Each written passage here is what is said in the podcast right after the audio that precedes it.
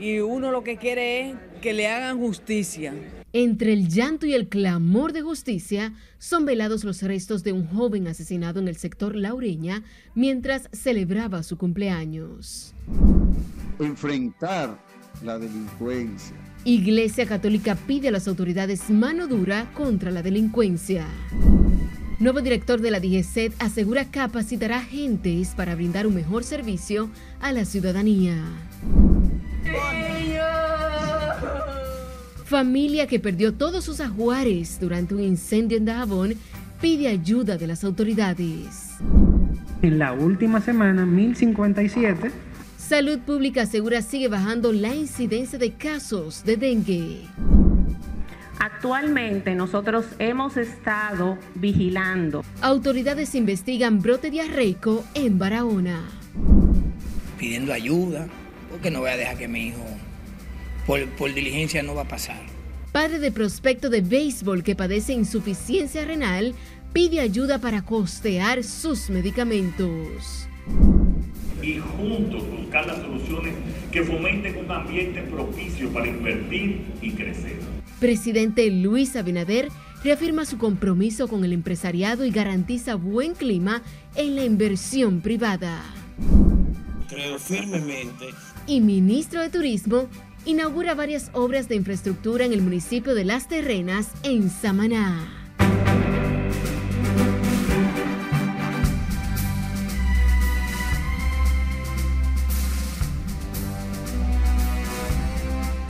Buenas noches, bienvenidos a esta emisión estelar de Noticias RNN. Soy Janeris de León, tenemos mucha información, así que vamos a iniciar de manera inmediata.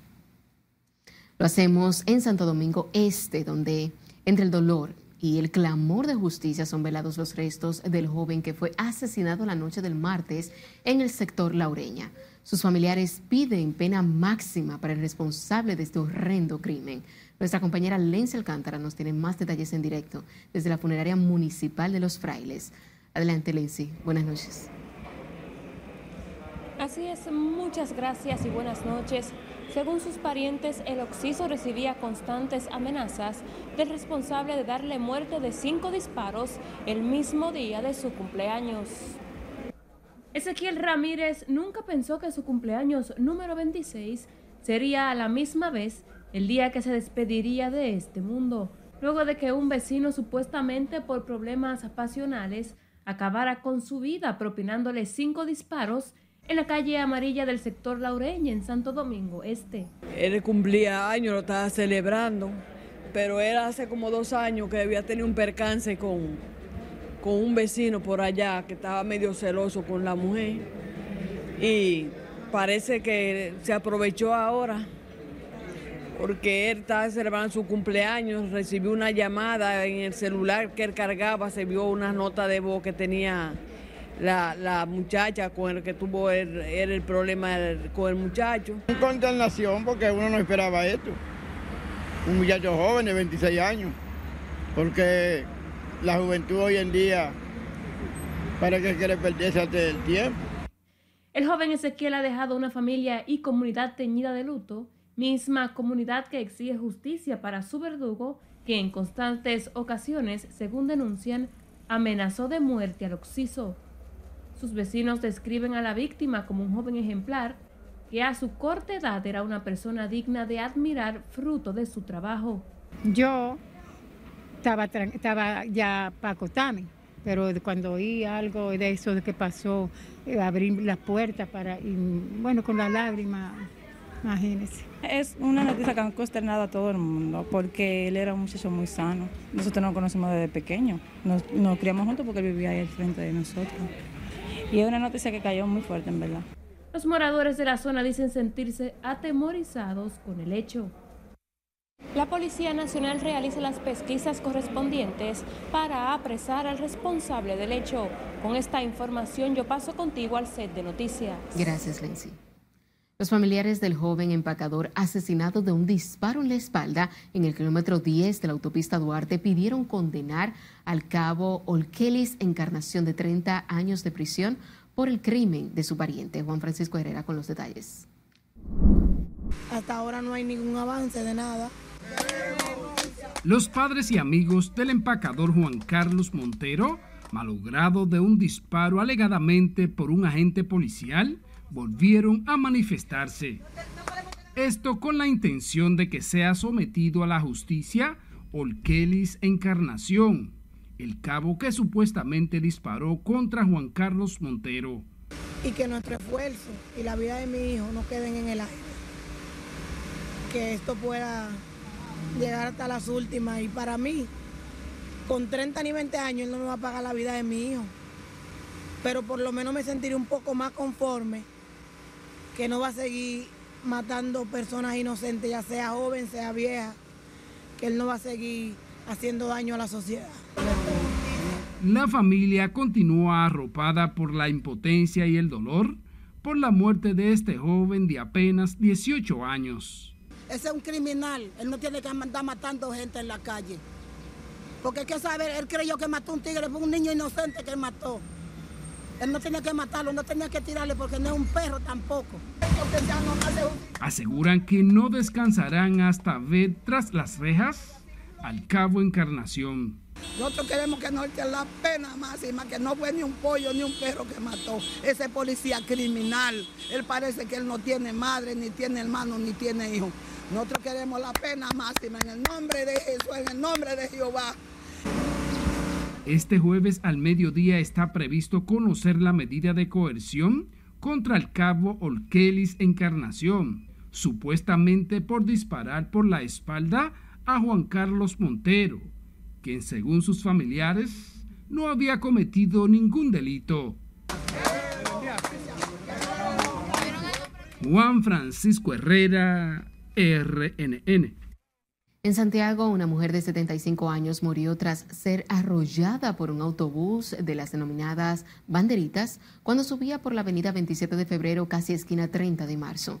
Junior Marte nos cuenta. Los parientes de la víctima César Mercado de 75 años ante la tragedia se quejaron de que los autobuses pasan por la 27 de febrero a alta velocidad. Aquí no hay control.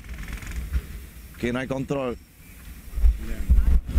Ella era una mujer muy, muy dependiente de ella misma, ya andaba Santiago entero, pero... Lo único que quiero es justicia. Mi madre era una mujer muy amorosa. Mi madre todo el que la conocía la quería. Ella no merecía una muerte así, no la merecía, no. Ay, Dios mío, ayúdame. La anciana tenía cerca de una hora de haber salido de su casa cuando fue impactada por la guagua. Se informó que el conductor se habría entregado a las autoridades posteriormente. Y cruzando aquí la 27 hacia la Junta, pasó el trágico caso. Él, no se paró. Supuestamente, supuestamente se entregó, pero eso no puedo confirmarlo. Mi madrina, mi mamá. Mi mamá. El accidente se produjo cerca de las 9 de la mañana. El cadáver fue levantado de inmediato y entregado a sus parientes. Ah, nosotros que hablamos a pie, que tenemos que cuidarnos. Ellos no, ellos no importa llevarnos uno, cualquiera. Ayer también se registró un accidente que dejó una mujer herida tras impactar su vehículo Mercedes-Benz con un autobús de la ONSA que estaba estacionado en la 27 de febrero. En Santiago, Junior Marte, RNN. El general Francisco Osoria de la Cruz asumió hoy como director general de Seguridad de Tránsito y Transporte Terrestre. La ceremonia de juramentación se llevó a cabo en el despacho principal de la DGCET, donde el saliente director y actual titular de la Policía Nacional, Mayor General Ramón Antonio Guzmán Peralta, le dio posesión del cargo. En su juramentación, Osoria se comprometió en trabajar para mejorar la seguridad vial y reducir las muertes por accidentes de tránsito. Asimismo, exhortó a los ciudadanos a respetar a los miembros de la institución que estarán prestos a servirles. En Santiago, la policía mató a tiros a un joven que alegadamente mantenía en zozobra a los residentes en el sector de Monte Adentro. Se trata de Félix Santana Rodríguez, quien era buscado por varios hechos delictivos, según el vocero de la policía, Fernando Pérez Valerio. El mensaje de la policía claro. La Policía Nacional no tiene miedo. La Policía Nacional tiene dos manos, una abierta y una cerrada. La abierta para los ciudadanos de bien, para las comunidades, y la cerrada para las personas que infringen la ley. La Fiscalía de Santiago la Policía Nacional a nivel nacional, unidos en contra del crimen. La policía advirtió a los delincuentes que busquen la forma de entregarse porque los agentes andan detrás de ellos y lo enfrentarán en cualquier terreno.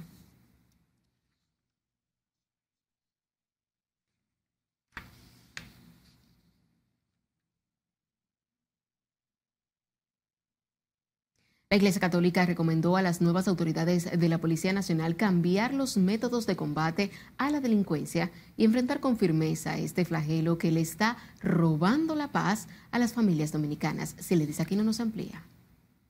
Enfrentar la delincuencia, el enfrentar la inseguridad que cada vez es mayor. En ese sentido, el coordinador de la pastoral familiar de la Iglesia Católica recomendó al nuevo director de la Policía Nacional, Mayor General Ramón Antonio Guzmán Peralta, implementar nuevas estrategias para terminar con la delincuencia. Y necesitamos que se enfrenten, que se busquen nuevos métodos, porque si los métodos que se han utilizado hasta ahora no son lo suficiente para eh, eh, poder solucionar el problema de la inseguridad, pues se busquen otros métodos. Pero hay que recordar que el método principal es promover la familia, dar oportunidades, educación, formación a la familia, porque si formamos la familia, si eh, llevamos a las familias a que vivan los valores, se van a ir disminuyendo esos actos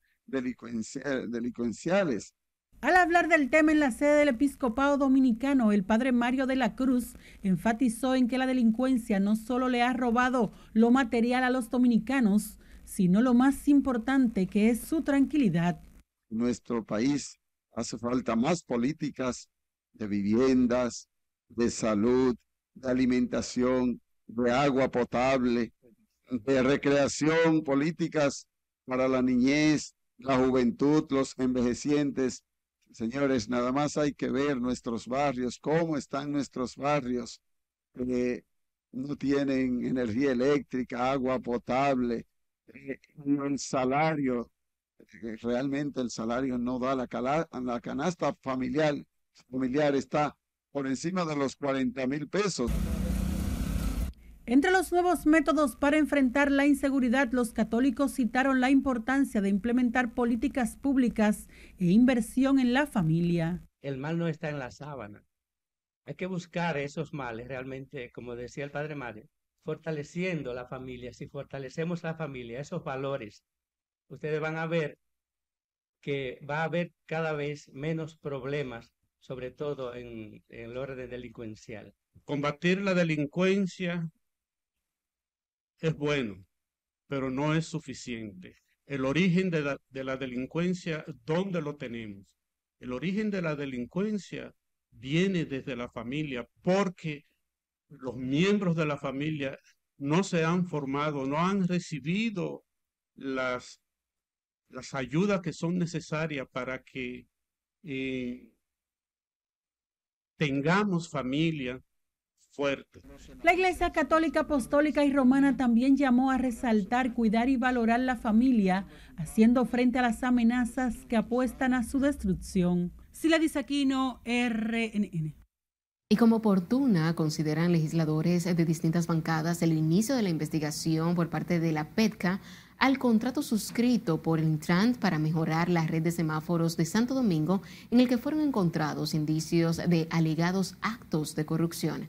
La querella formal fue interpuesta por el director de Compras y Contrataciones Públicas, Carlos Pimentel. Jesús Camilo tiene más detalles en directo. Buenas noches. Gracias, buenas noches. Los congresistas son de opinión de que se investigue a profundidad el caso y se actúe en consecuencia de determinarse responsabilidad. Vas a encontrar muchas cosas de acuerdo a, lo que hemos visto. Luego de que el titular de compras y contrataciones públicas depositara el expediente que avalan supuestas irregularidades en el Instituto Nacional de Tránsito y Transporte Terrestre, la Procuraduría Especializada contra la Corrupción inició el proceso de cotejo verificación y recabación de informaciones de la denuncia. La Procuraduría General dio garantías de investigar el caso en el marco del debido proceso tras la adjudicación del contrato a la empresa Transcorlatan por unos 1.317 millones de pesos, en lo que legisladores respaldan la justicia. Yo no puedo decir que él es culpable porque hasta que la investigación de la justicia no diga que él es culpable, pues a mí lo que me da es pena. Ese expediente del Intran ha habido manejos turbios y fraudulentos en contra del pueblo dominicano. Así que eh, la pesca que se va a empeñar en estudiar el, el expediente que le suministró compras y contrataciones. Otros diputados fueron más cuidadosos al referirse a las alegadas arbitrariedades que contiene el contrato y que tenía el propósito de mejorar el sistema de semáforos en el Gran Santo Domingo. Lo que hay que esperar el curso de desarrollo de las investigaciones. Eh, no se puede uno apresurar a, a dar un, o evacuar una decisión o una opinión al, al contrario hasta tanto no haya un resultado de la investigación. No se está hablando de, de dos centavos y además de eso eh, hay gentes reincidentes en ese caso, en, en actos de corrupción. La Dirección General de Compras y Contrataciones informó que había detectado graves irregularidades en la ejecución del procedimiento, como indicios de falsificación de documentos, composición accionaria difusa, movimientos sospechosos de accionistas, entre otros. Plantearon además que es la justicia quien debe determinar si hubo anomalías en el cuestionado proceso. Es lo que tengo hasta el momento. Regreso contigo al set de noticias. Gracias, Camilo. La oposición política en el Congreso Nacional cuestionó la extensión del contrato que concede 30 años más a la administración de los seis principales aeropuertos del país, Aerodón Siglo XXI. Nelson Mateo con todos los detalles. El presidente ha hecho lo correcto con poner a ellos a pagar. En el Congreso analizaron el nuevo acuerdo con Aerodón Siglo XXI, una multinacional de capital francés a la que ahora se le entrega la gestión de los principales aeropuertos del país 30 años más. A veces uno tiene que, en la, en la política, pensar bien lo que hace, porque se lo sacan en cara después. Ellos obligaron a Danilo a, a, a modificar el contrato de, de, de Barry. Ellos agarraron, entraron, modificaron el contrato de los peajes sombra y ahora le, le prolongan el contrato a Aerodón. Empeñado a este país. Yo quiero saber si ahora le falta que vayan a, a privatizar el agua de Guivia, por ejemplo, o las playas de Punta Cana. A otros opositores les llamó la atención la presteza del Congreso, mayoritariamente oficialista, para aprobar la semana pasada la ley de concesiones, base legal del nuevo acuerdo con Aerodón. Nosotros decíamos en el hemiciclo la semana pasada, ¿qué es lo que hay detrás de esta ley? Bueno, ya lo vemos. Se hizo una ley a la medida para poder hacer esa, esa renovación. Pero del litoral oficialista defendieron los alcances de la renegociación que, según el presidente Abinader, reportará beneficios al Estado por más de 700 millones de dólares de inmediato y otros 2.155 millones a largo plazo. Entonces, lo único que a mí me tiene un poquito triste es que de la, el reparto de los fondos que se van a erogar antes, eh, van a ampliar el aeropuerto José Francisco Peña Gómez, eh, ellos han hecho una ampliación de la pista en Puerto Plata, pero no nos toca nada, nosotros ya en Puerto Plata, todo es para Santo Domingo. Fíjense lo que ha sido el Aeropuerto Internacional de las Américas durante todo este tiempo, simple lavadito de cara y no ha habido las inversiones necesarias, eh, servicios eh, carísimos en ese aeropuerto y muchísima deficiencia y, este, y la renegocia, renegociación de este contrato eh, lo que hace que va a reportar al Estado alrededor de 2 mil millones de dólares. Los congresistas esperan que la nueva concesión para el gobierno aeroportuario nacional sea enviada al Congreso para su revisión y voto de consenso. Nelson Mateo, RNN. A propósito de este tema, el movimiento cívico no partidista Participación Ciudadana solicitó al gobierno hacer público el contrato de renegociación de los aeropuertos dominicanos para conocer el alcance de acuerdo. En ese sentido, Joseph Abreu, pasado coordinador de la entidad, calificó de importante los beneficios inmediatos de 775 millones de dólares que aportará la renegociación del contrato y los 1.905 a 2.155 millones de dólares que se obtendrían al término del mismo.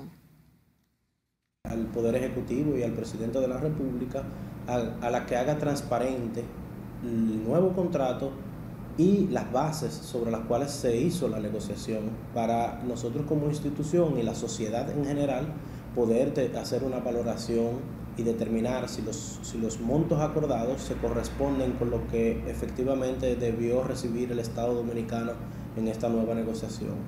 A esto entendemos también que deberían agregar y hacer eh, público cuál fue el cumplimiento del contrato, cuál ha sido el cumplimiento del contrato que se eh, concluye ahora.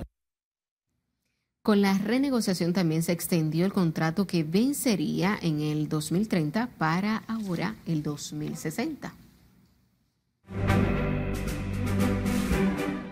Vamos a nuestro primer corte de la noche. Al regreso, envían a prisión a 10 militares colombianos acusados de torturar y asesinar a un campesino.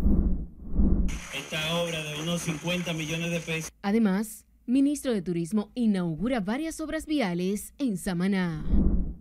Y en las económicas, la pobreza multidimensional de mujeres en República Dominicana está por debajo del promedio de la región. Ya regresamos.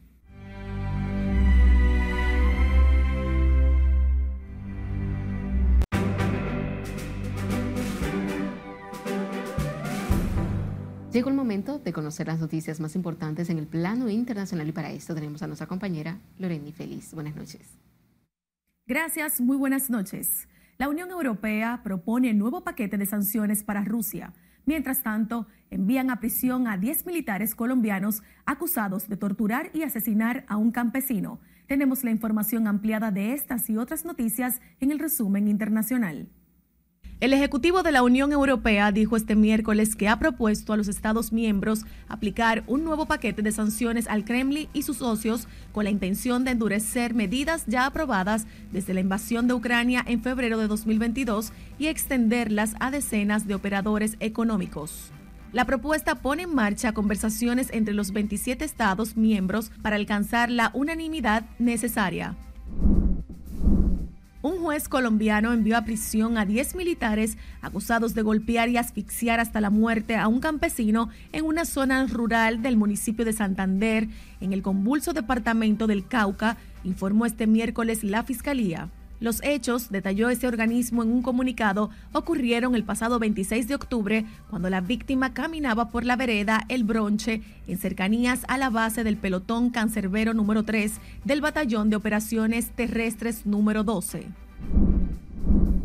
El presidente del gobierno español, Pedro Sánchez, defendió este miércoles el proyecto de ley de amnistía que debe beneficiar a los separatistas catalanes procesados por la justicia, destacando que el diálogo y el perdón son necesarios para cerrar las heridas tras el intento de secesión de 2017.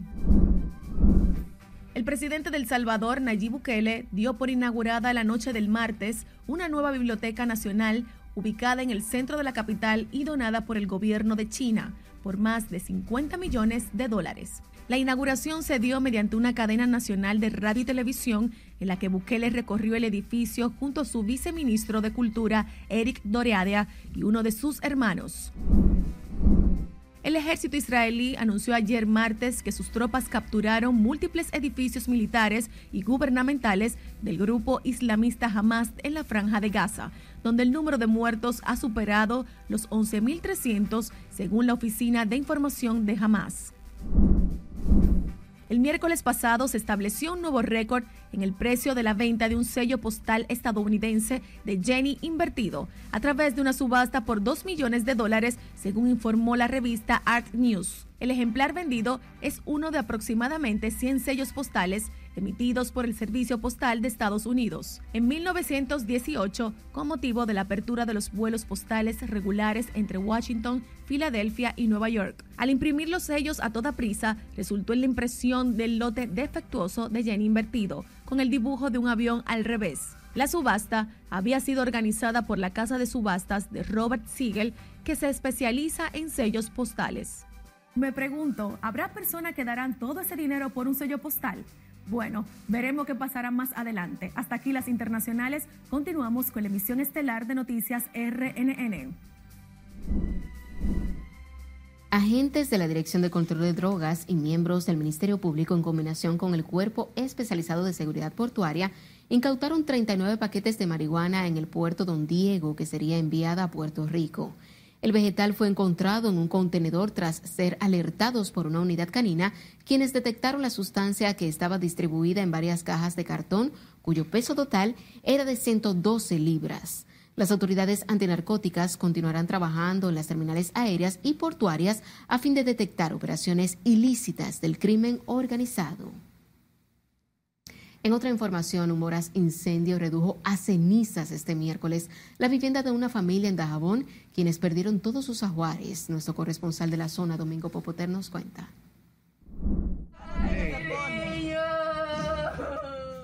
Este es el clamor de la señora Niorvis al ver que un incendio acabó con todas sus pertenencias y la de su familia, luego de que su casa ubicada en el sector Brisa Loyola quedara hecha cenizas. La mujer, quien tiene dos niños pequeños, dice estar desesperada porque no sabe dónde les tocará dormir esta noche.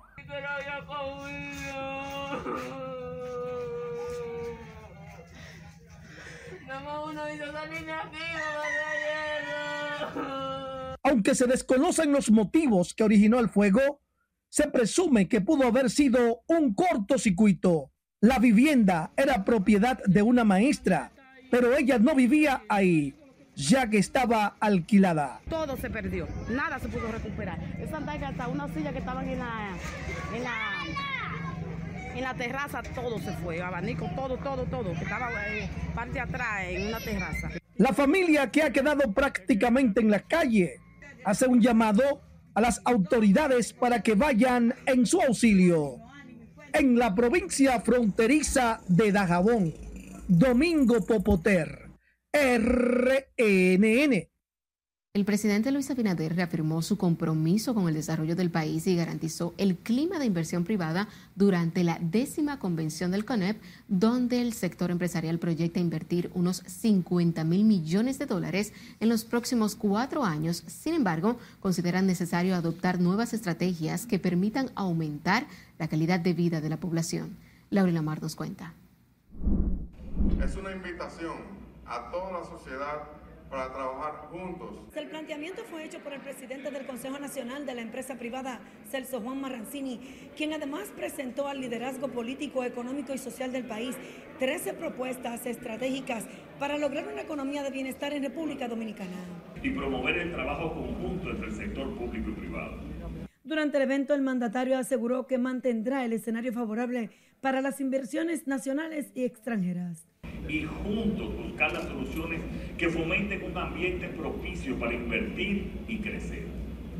Debemos mantener, continuar con esta comunicación fluida y transparente, donde las puertas estén abiertas para escuchar sus propuestas e ideas y así trabajar unidos en la construcción de políticas que fomenten el adelanto económico. Consciente de la responsabilidad del sector privado con el país, el empresariado aseguró que están asumiendo compromisos para seguir impulsando el bienestar integral de los dominicanos, donde el desarrollo productivo y humano tienen igual peso de importancia.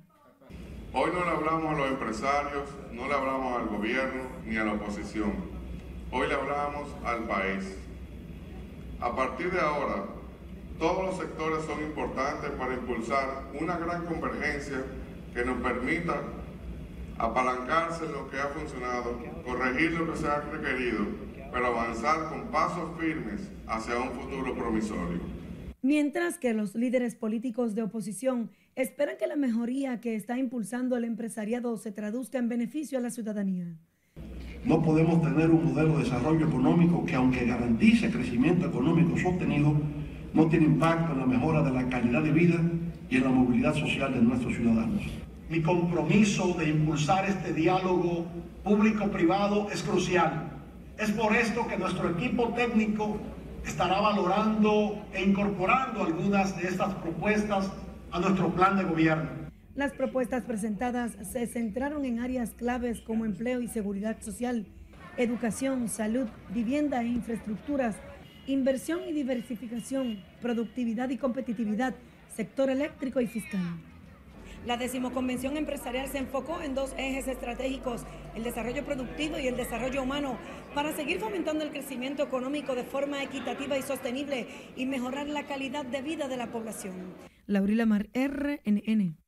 La vicepresidenta Raquel Piña inauguró este miércoles la segunda etapa de la empresa de Zona Franca Horatio dedicada a la subcontratación de procesos de negocios, servicio al cliente y logística comercial para marcas de comercio electrónico y tecnológico en los Estados Unidos, Europa, Singapur y Australia.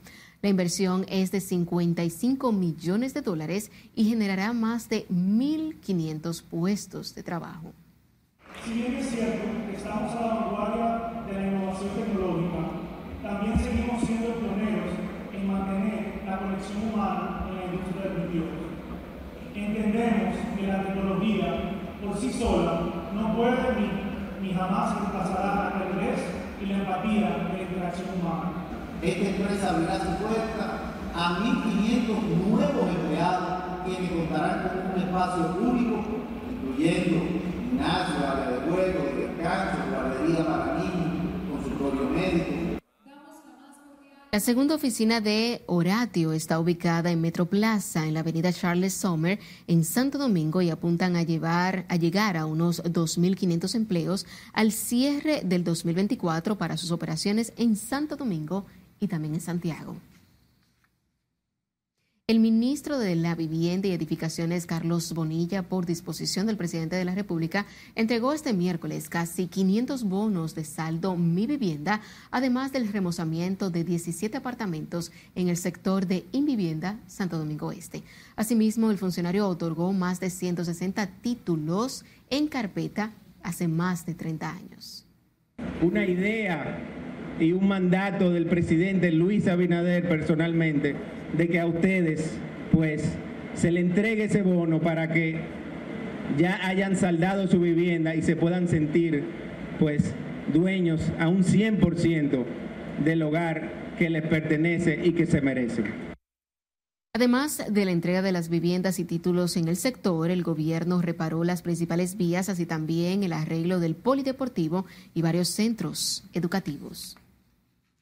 Con una inversión superior a los 48 millones de pesos, el Ministerio de Turismo dejó inauguradas este miércoles infraestructuras viales en la zona urbana del municipio Las Terrenas en Samaná, obra que era demandada desde hace décadas. El ministro de Turismo David Collado aseguró que las obras buscan dinamizar la economía local y favorecer la actividad turística de la zona. Creo firmemente en respetar la dignidad de los dominicanos que trabajan o viven en los destinos turísticos de nuestro país. Y por eso faltamos aquí esta obra de unos 50 millones de pesos que entregamos en el día de hoy y de inmediato nos comprometemos y damos instrucciones de que se afalte Camino a Cozón y la calle del Politécnico, que es una petición. A través del proyecto fueron reconstruidos seis ejes viales en cuatro zonas del municipio, donde además el funcionario informó que se mantienen los trabajos de remozamiento del pueblo Los Pescadores y una licitación para iluminar las calles de este municipio. Las federaciones de mujeres empresarias Dominico Internacional y la de Organizaciones de Mujeres Empresarias y Emprendedoras llevaron a cabo el séptimo Foro Regional Mujer MIPIMES y Sostenibilidad. El evento es el primero en realizarse en República Dominicana en el que se concentraron líderes de comercio de toda la región muy extraordinario para todas las mujeres que desean emprender puedan pues a partir de este foro enfocarse más en lo que es la participación de la mujer, el empoderamiento económico que se lo da precisamente el poder emprender en eventos como estos, pero en lo que ellas hacen, cómo la mujer puede producir y puede encaminarse. Entre las víctimas, las invitadas más bien, están el Foro de Mujer MIPIMES, las integrantes de la Cámara de Mujeres Empresarias y Emprendedoras de Guatemala, Red de Mujeres Empresarias del Salvador, Asociación de Mujeres Empresarias y Empoderadas de Honduras, Canal de Empresarias de Panamá y Costa Rica presidente Luis Abinader designó mediante el decreto 580-23 a Fabricio Gómez Mazara como el nuevo director general del Consejo Nacional de la Promoción y Apoyo a la Micro, Pequeña y Mediana Empresa. Con una trayectoria destacada en los ámbitos de regulación económica, defensa de la competencia y finanzas corporativas, Gómez Mazara aportará su vasta experiencia y conocimientos a la dirección de Promipymes. La información la dio a conocer el vocero de la presidencia y el director de Estrategia y Comunicación Gubernamental, Homero Figueroa, a través de su canal de WhatsApp y redes sociales.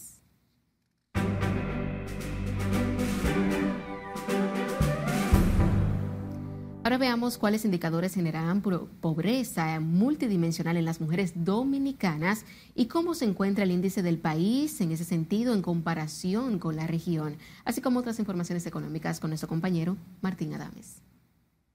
Gracias y buenas noches. La falta de acceso de las mujeres dominicanas a viviendas, internet, ingresos suficientes, agua, salud, entre otros, generan una pobreza multidimensional que nos ubica como país con un 21.5% por debajo del promedio de la región.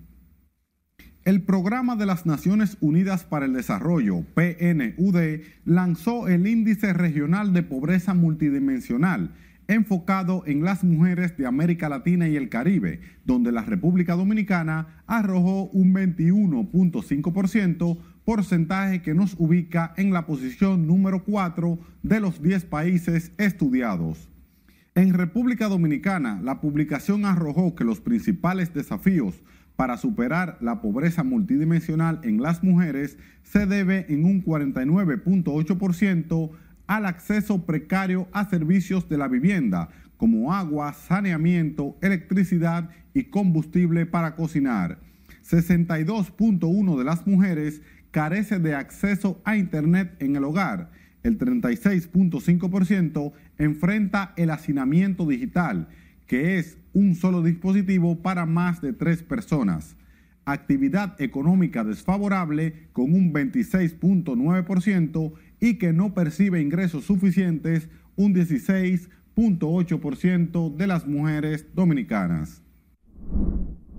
Dentro de los productos que más se exportan desde la República Dominicana al Reino Unido se encuentran las bananas, con un 41.63% de la exportación a ese país, el plátano con un 28.48% y los mangos frescos un 3.65% y mangos no comestibles 3.62%. En menos proporción a estos productos le siguen utensilios médicos desechables y luego otros productos agrícolas como el aguacate. Estos datos fueron revelados durante la Semana Dominicana en Reino Unido, donde una comisión de República Dominicana, acompañada por la Cámara Británica de Comercio en la República Dominicana y las embajadas de ambos países, buscan incrementar el comercio con esa nación. La Fiscalía del Estado de Nueva York demandó este miércoles al gigante de refrescos y snacks Pepsi Company y lo acusó de contaminar el río Búfalo con sus envases plásticos de un solo uso, amenazando la salud pública y también por engañar al público sobre sus esfuerzos por eliminarlos. Una delegación de República Dominicana estará toda esta semana en Londres buscando inversiones y tratando de hacer negocios acompañados de instituciones como aduanas, Banreservas, la Superintendencia de Valores y Prodominicana. Esperemos que traigan buenos resultados. Hasta que las económicas continúe con la emisión estelar de noticias RNN. Volvemos a comerciales. Cuando estemos de vuelta, padre de joven que sufre de insuficiencia renal pide ayuda para costear el tratamiento. También le contamos el peligro en que viven residentes de Manoguayabo tras derrumbe de vía. Entérese de cómo andarán las condiciones del tiempo para este jueves. Esta es la emisión estelar de Noticias RNN. No le cambie.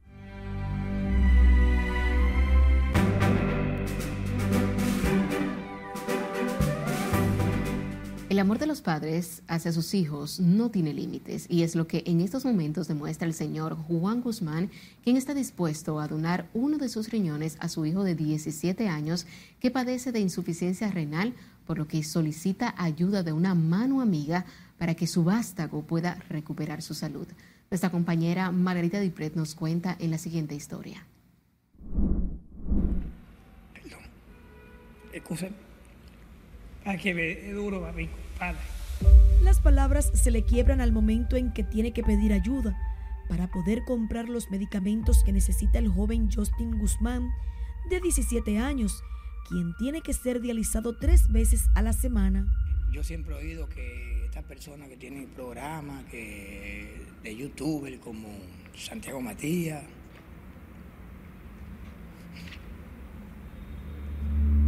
Y es que el joven Justin Guzmán estaba a punto de lograr sus sueños de ser firmado en el béisbol profesional, cuando le fue detectada una enfermedad renal que lo mantiene atado a una máquina de diálisis. Como te digo, es fuerte para mí porque cuando tú tienes tu muchacho, tú lo estás queriendo derecho y pasan situaciones así, uno, uno piensa para veces, tú sabes por qué, por qué pasa esto, pero Dios sabrá.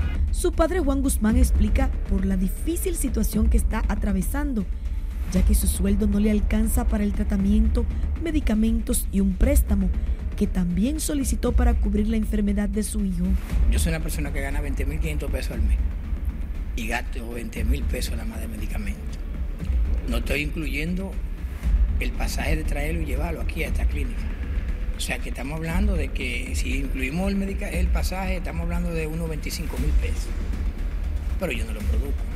Entonces te digo que está pidiendo ayuda, porque no voy a dejar que mi hijo, por, por diligencia, no va a pasar. Al principio tuve que coger un dinero prestado a personas que todavía no estoy pagando desde enero. Justin Guzmán tiene 17 años, estudia en la Escuela Mercedes Sepúlveda, antigua República de Haití, donde cursa el cuarto de secundaria. Su padre pidió ayuda al pelotero David Ortiz y al influencer Alofoque para que lo ayuden. Quisiera que David Ortiz estuviera viendo este, este reportaje, al igual que Santiago Matías, que son de las personas que aportan para causas así. Y el gobierno, el Estado, que también puede apoyarme y aportar, se lo agradecería también. En estos momentos los sueños del joven Justin han cambiado y lo único que quiere recuperar es su salud y poder continuar sus estudios universitarios. El joven recibe atenciones en la unidad renal del centro Nefrouros, que está ubicado en la avenida San Martín de esta capital. Para cualquier ayuda, por favor comunicarse al teléfono 809-716-0055 vía WhatsApp. Margarita Dipré, RNN.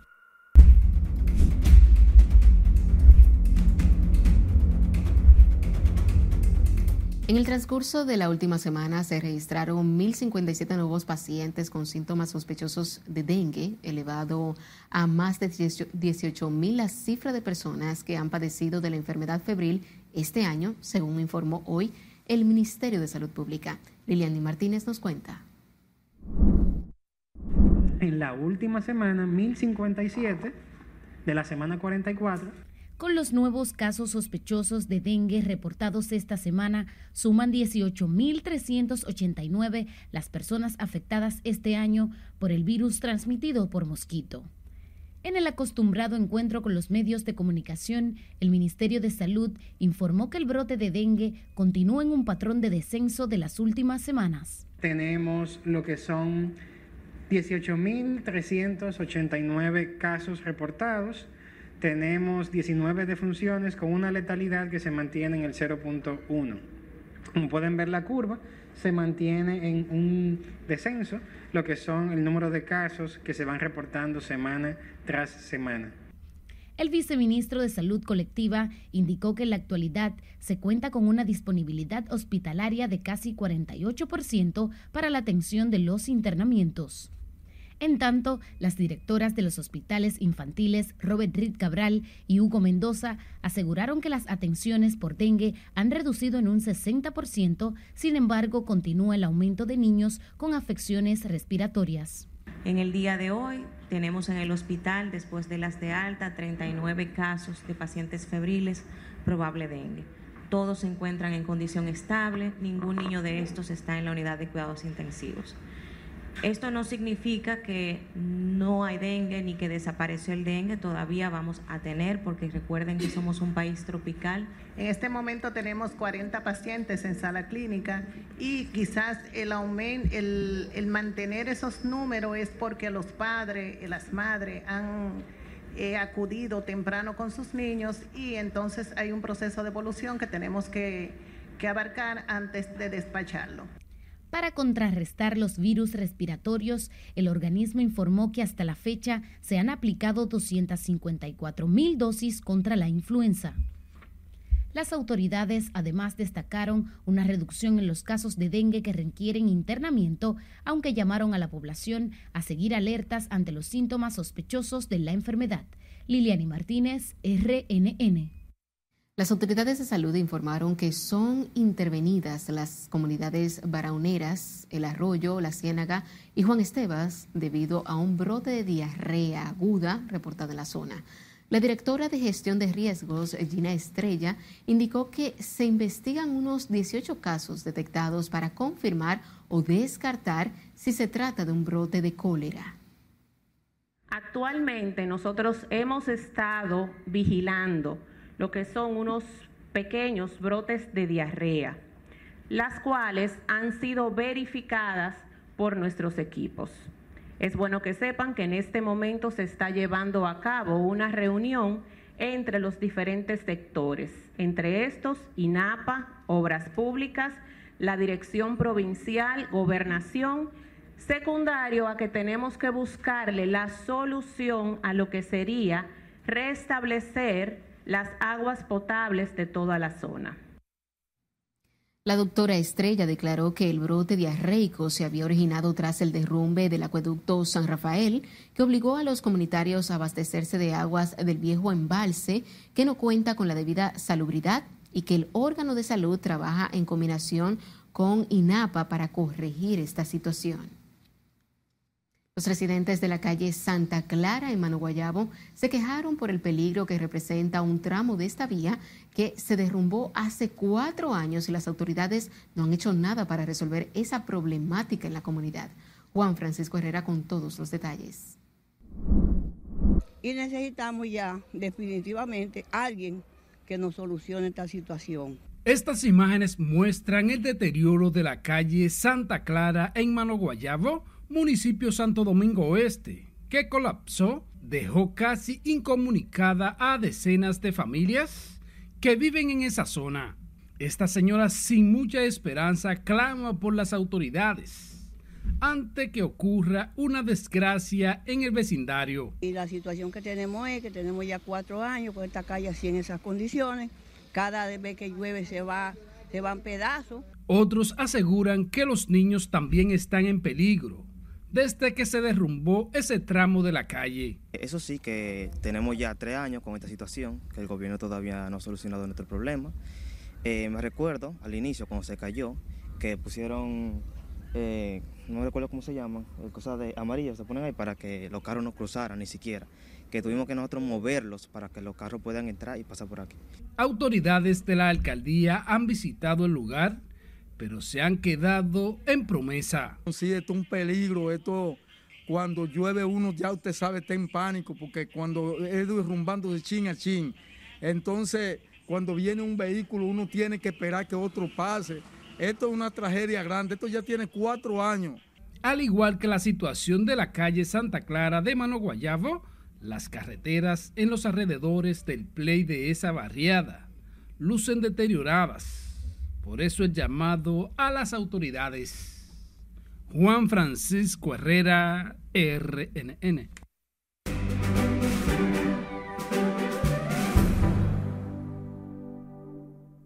Buenas noches, soy Mía Sánchez con otro informe meteorológico.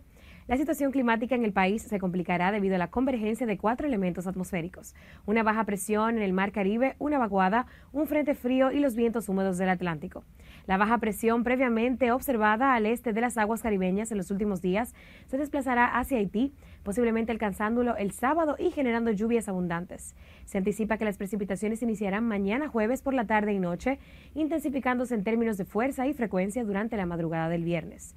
Se hace un llamado a toda la población para que esté vigilante ante la evolución de este fenómeno de lluvias. Confirmamos que las temperaturas seguirán elevadas durante el día y más frescas por la noche. Por esta razón, aunque tendremos lluvias en los próximos días, debemos evitar la exposición al sol sin la debida protección. Eso concluye el informe meteorológico. Te recomendamos seguir los pronósticos del tiempo en nuestras redes sociales y continuar con la emisión estelar de Noticias.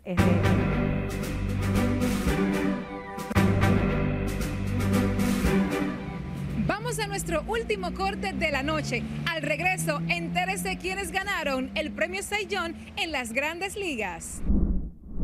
Además, les contamos todos los detalles del próximo concierto de Toque Profundo y Kim Kardashian es nombrada Hombre del Año 2023. Ya regresamos.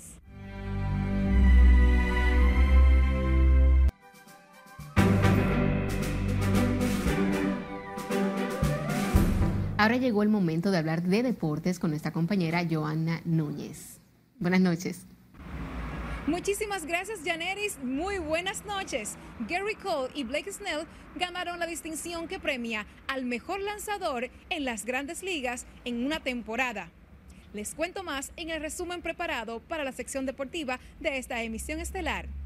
El zurdo Blake Snell ganó este miércoles el premio Young de la Liga Nacional tras terminar la temporada con 14 y 9 y liderar las mayores con 2.25 de efectividad. Snell se llevó el reconocimiento por segunda vez en su carrera. Después de conseguirlo en la Liga Americana en el 2018 con los Rays, ahora lo obtiene con los padres en el viejo circuito. El lanzador de 30 años recibió la noticia rodeado de sus familiares y amigos más cercanos. El derecho de los Yankees, Gary Cole, ganó el premio en la Liga Americana tras registrar 15 y 4 y efectividad de 2.63. Cole recibió el honor de manera unánime, superando a los finalistas Sonny Gray y Kevin Gossman en la votación. El abridor de los mulos del Bronx lideró la americana en ocho categorías diferentes de picheo, entre ellas promedio de carreras limpias y entradas lanzadas. Cole se convierte así en el sexto jugador de los Yankees en ganar un Cy Young. Los Warriors de Golden State recibieron buenas noticias sobre la rodilla lastimada de Stephen Curry luego de someterse a una resonancia magnética. El entrenador Steve Kerr informó que Curry está en situación de día a día y que es probable que se pierda quizás dos partidos más, pero no será nada a largo plazo. Curry no jugó en la derrota del martes ante los Timberwolves de Minnesota debido a dolor en la rodilla derecha. El español Rafa Nadal no quiso poner fecha a su regreso a las canchas de tenis, aunque afirmó que está evolucionando bien de su lesión. Si volvería a jugar al tenis algún día y ahora pues sinceramente creo que sí, que volveré a jugar. Si será en un sitio o en otro, pues aún no estoy preparado para, para contestaros, pero estoy feliz de cómo están evolucionando las cosas y de cada vez estoy pudiendo entrenar un poquito más y creo que la evolución parece que es buena. El ex número uno del tenis mundial declaró a la prensa durante el acto de presentación de la clínica Tenis Technon, desmintiendo así que tenga totalmente decidido reaparecer en el próximo abierto de Australia. El Cibao Sur empató este miércoles con la zona metropolitana 2 en el liderato del medallero de los décimos Juegos Escolares Deportivos Nacionales Barahona 2023. Los cibaeños ganaron un oro en la modalidad de judo por equipo y de esa manera se igualaron en la cima con 25 preseas doradas y 20 de plata, aunque todavía los metropolitanos lideran con un total de 82 metales. Este jueves se disputarán 51 medallas y la zona que lidere en los deportes de boxeo, atletismo y lo que resta de la lucha levantará el trofeo de campeón. Y finalmente, las Águilas Ibaeñas buscan romper la mala racha de nueve derrotas consecutivas, enfrentando a los Tigres del Licey por segundo juego seguido, pero en el Estadio Quisqueya Juan Marichal. Es todo en los deportes. Vuelvo contigo, Yaneris. Muchas gracias.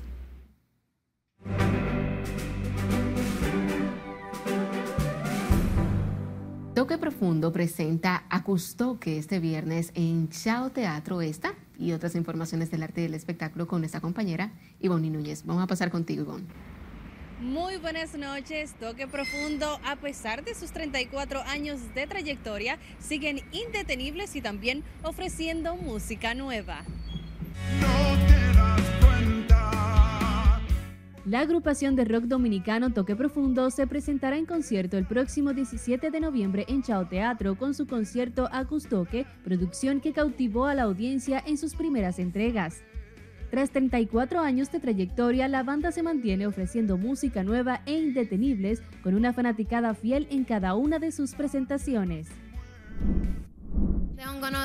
un trago de tequila para que me suba la nota. Tokisha llegará este próximo jueves 16 de noviembre a The Gallery Session para llevar la canción inspirada en su amiga Candy al ojo global, representando en este escenario que ha convertido en uno de los más codiciados en la industria y que por primera vez recibirá una artista dominicana. Además de esta presentación, Toki estrenó este martes un más reciente sencillo titulado La Muerte en colaboración con la cantante brasileña Luisa Sonza.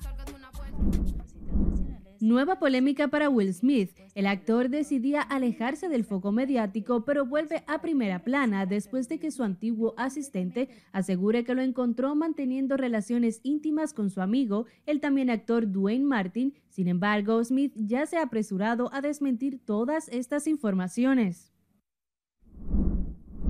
La revista GQ presentó a uno de sus hombres del año 2023 y entre los elegidos está la empresaria e influencer Kim Kardashian.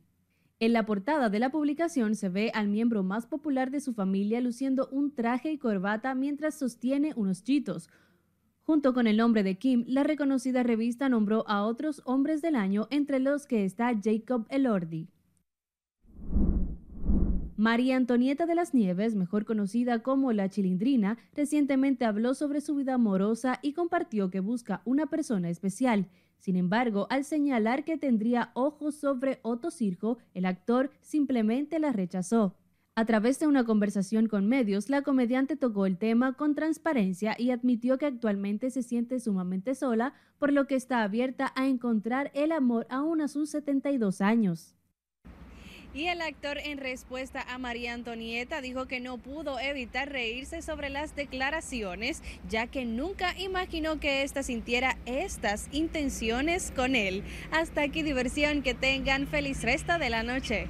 Gracias. Finalizamos esta emisión estelar de Noticias RNN. Feliz resto de la noche.